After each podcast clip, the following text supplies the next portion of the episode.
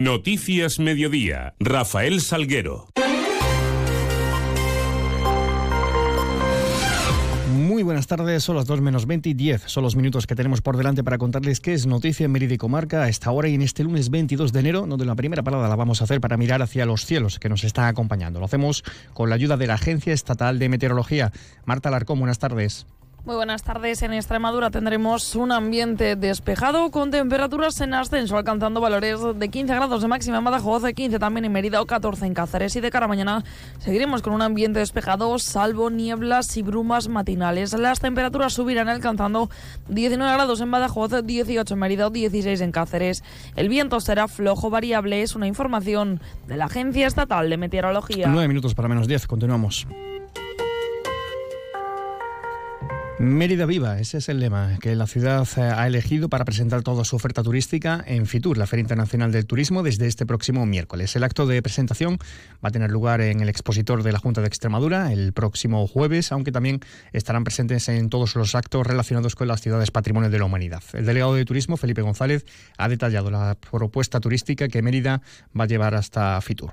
Presentaremos el año jubilar eulariense Mérida, destino turístico inteligente con la app Visit Mérida, la, 70 edición del Festival Internacional del Teatro Clásico de Mérida, el Festival Estona Music, que también contarán ambos festivales con, con tiempo propio en el stand de Extremadura el jueves a las 11.40 y a las 12, que luego más tarde os comentaré en la agenda que tenemos planificada. El Carnaval Romano, por supuesto, la Semana Santa, declarada de interés turístico internacional, en Mérita Lúdica, donde presentaremos el cartel y la web de esta edición, que será del 20 al 26 de mayo, como sabéis, con el jueves 23 de mayo como festivo local.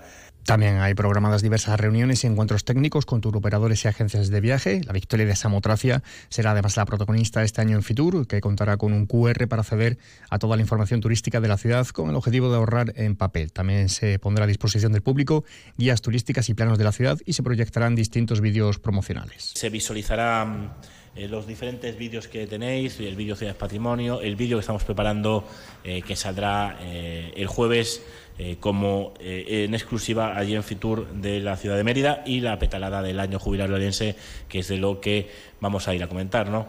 En Mérida, eh, nuestro principal lema para este año es que Mérida es una ciudad que está viva durante todo el año, Mérida es la ciudad más increíble del mundo. La consolidación del turismo en Mérida se constatará en futuro a través de los datos de visitantes del último año, un millón de turistas, alcanzando ya los niveles previos a la pandemia. Sobre todo llegan a, la ciudad madrileños, andaluces, seguidos también de portugueses y franceses. Eh, estamos bastante satisfechos. Un porcentaje importante de nuestros visitantes han sido eh, madrileños y andaluces y andaluzas y el 34% procedentes de Portugal y un 10% de Francia. Eh, una ocupación hostelera que durante el año 2023 eh, de media ha sido un 75%, un 75,13%, en momentos cumbre de un 100%, Semana Santa, eh, Festival Internacional de Teatro Romano, em, Emerita Lúdica, eh, como sabéis, y festivos, ¿no? sobre todo, y carnavales, son durante las épocas del año que el 100% de ocupación hotelera. Pero, como decía, un 75%. Eh, de media que han dejado en la ciudad más de 11 millones de euros, más de 11 millones de euros en la, en la ciudad. Datos que nos pasan la Asociación de Hosteleros de nuestra, de hoteleros de nuestra ciudad. Por último, también pondrán a disposición una tablet en la que se podrá consultar qué busca el público que visita la capital extremeña. Una medida que es, eh, a la que es complicado acceder en materia ferroviaria a través de la vertiente oeste de la península ibérica. Por ello, ayer domingo, decenas de personas se concentraban frente a la estación de tren de Mérida para reivindicar la reapertura del tren Ruta de la Plata, además de su inclusión en la red básica ampliada del Corredor Atlántico de la Unión Europea. Juan José Hernández es portavoz de la plataforma del Corredor Oeste. Eh, vamos a intentar hacer es llevar al gobierno un mensaje para hacerlo cambiar la voluntad política que tiene de no atender el oeste español. El oeste español, por si la gente no lo sabe, somos casi la cuarta parte del territorio de España y estamos totalmente abandonados. Y cada vez más, y cada vez tenemos menos población, ¿por qué? Porque no hay empresas. Las empresas son las que crean riqueza, crean puestos de trabajo, le dan trabajo a los jóvenes y evitan que los jóvenes se vayan de aquí. Por eso estamos tan despoblados, cada vez más. Hablamos de patrimonio. Más de 900 alumnos de 20 centros educativos de la ciudad van a participar esta semana en Hágase la Luz. Es el primero de los tres talleres educativos diseñados por el Consorcio de la Ciudad Monumental para acceder al patrimonio arqueológico. Con este taller se inicia un nuevo ciclo de actividades didácticas dentro de ese programa de educación patrimonial que es La Escuela Adopta un Monumento. Durante el mismo, los alumnos van a poder elaborar eh, lucernas típicas de la época romana, pequeñas lámparas de aceite que formaban parte del día a día de los antiguos habitantes eh, de eh, Mirita Augusta. Este año la oferta incluye tres talleres didácticos, uno de ellos eh, los restos arqueológicos de la cripta de Santa Eulalia, otro se desarrollará en la Casa del Mitreo y el tercero, este, el del inicio del ciclo, se hará en los propios centros escolares.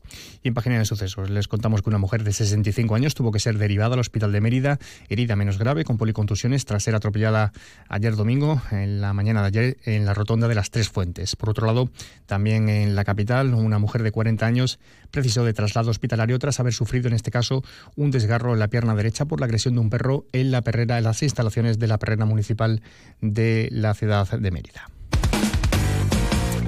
Tiempo ahora también para repasar esos marcadores deportivos que nos ha dejado el fin de semana, cosa que hacemos con la ayuda de nuestro compañero David Ferrato. Muy buenas, David. Muy buenas, Rafa. Nueva derrota del Mérida Linares por 2 a 0 en un partido en el que el conjunto romano volvió a pecar de falta de sangre y que se le puso en contra los 25 minutos con la expulsión de Chuma y vuelve a caer a 5 puntos de salvación, perdiendo también el golaveraje particular con el conjunto andaluz. Derrota también por el mismo resultado del juvenil en división de honor ante el Leganés y suma la cuarta derrota consecutiva. En segunda federación, segunda victoria consecutiva del Montijo, que por fin consiguió una victoria en el Magacarro venciendo por la mínima Numancia, aunque sigue a 10 puntos de la salvación, abandona el farolillo rojo. En tercera, el Calamonte se llevaba el derbi emeritense por 1 a 0 ante el Don Álvaro con un gol de penalti de Parra que coloca a los calamonteños a dos puntos de la fase de ascenso y a los del Don Álvaro fuera del descenso. Además, se disputaron los 16 avos de la Copa de Extremadura con el pase del Nueva Ciudad en los penaltis ante el amanecer o la derrota del Torremejía en Gébora y del Racing Mérida que volvió a no presentarse, entre otros. Gracias, David. Además, recordarles, por otro lado, que el próximo 4 de febrero se celebra la trigésima edición del Fondo Popular Don Bosco a beneficio del proyecto eh, Murialdo. Se esperan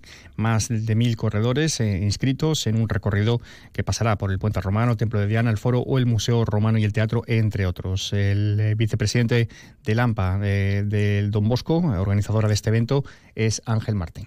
La carrera tiene, tiene tres, tres, categorías, la de niños, la de jóvenes y la de, la de adultos.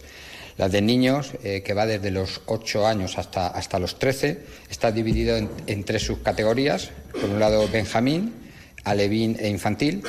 La de jóvenes está eh, formada por dos subcategorías, que es la de cadete y juvenil, de 14 a, a 17 años, y la de adultos, que es a partir de, de 18 años, y se divide en dos, en dos subcategorías. Por un lado, la de senior, que es hasta 42 años, y, y por otro, veterano a partir de, de 43 años. Son edades eh, a, eh, cumplidas el, el 30, a 31 de diciembre de 2000, 2023. 1 y 48, mínima pausa. Este final de año está cargado de inmejorables ofertas en los concesionarios AOSA en Extremadura. Ahora te regalamos hasta tres años de garantía en nuestros vehículos Mercedes Certified, presentando el cupón que podrás descargar en nuestra web automociondeloeste.com, solo hasta final de año. No lo dudes. Si te gusta el queso fresco de verdad, elige el abuelo, de Quesos del Casar. Ya lo sabes, quesos frescos de leche natural, el abuelo, el de Quesos del Casar. Si fueron los primeros, por algo será, ¿no? Elige el abuelo. Te va a gustar. El queso fresco El Abuelo ha sido galardonado con el Cincho de Oro en los premios Cincho 2022.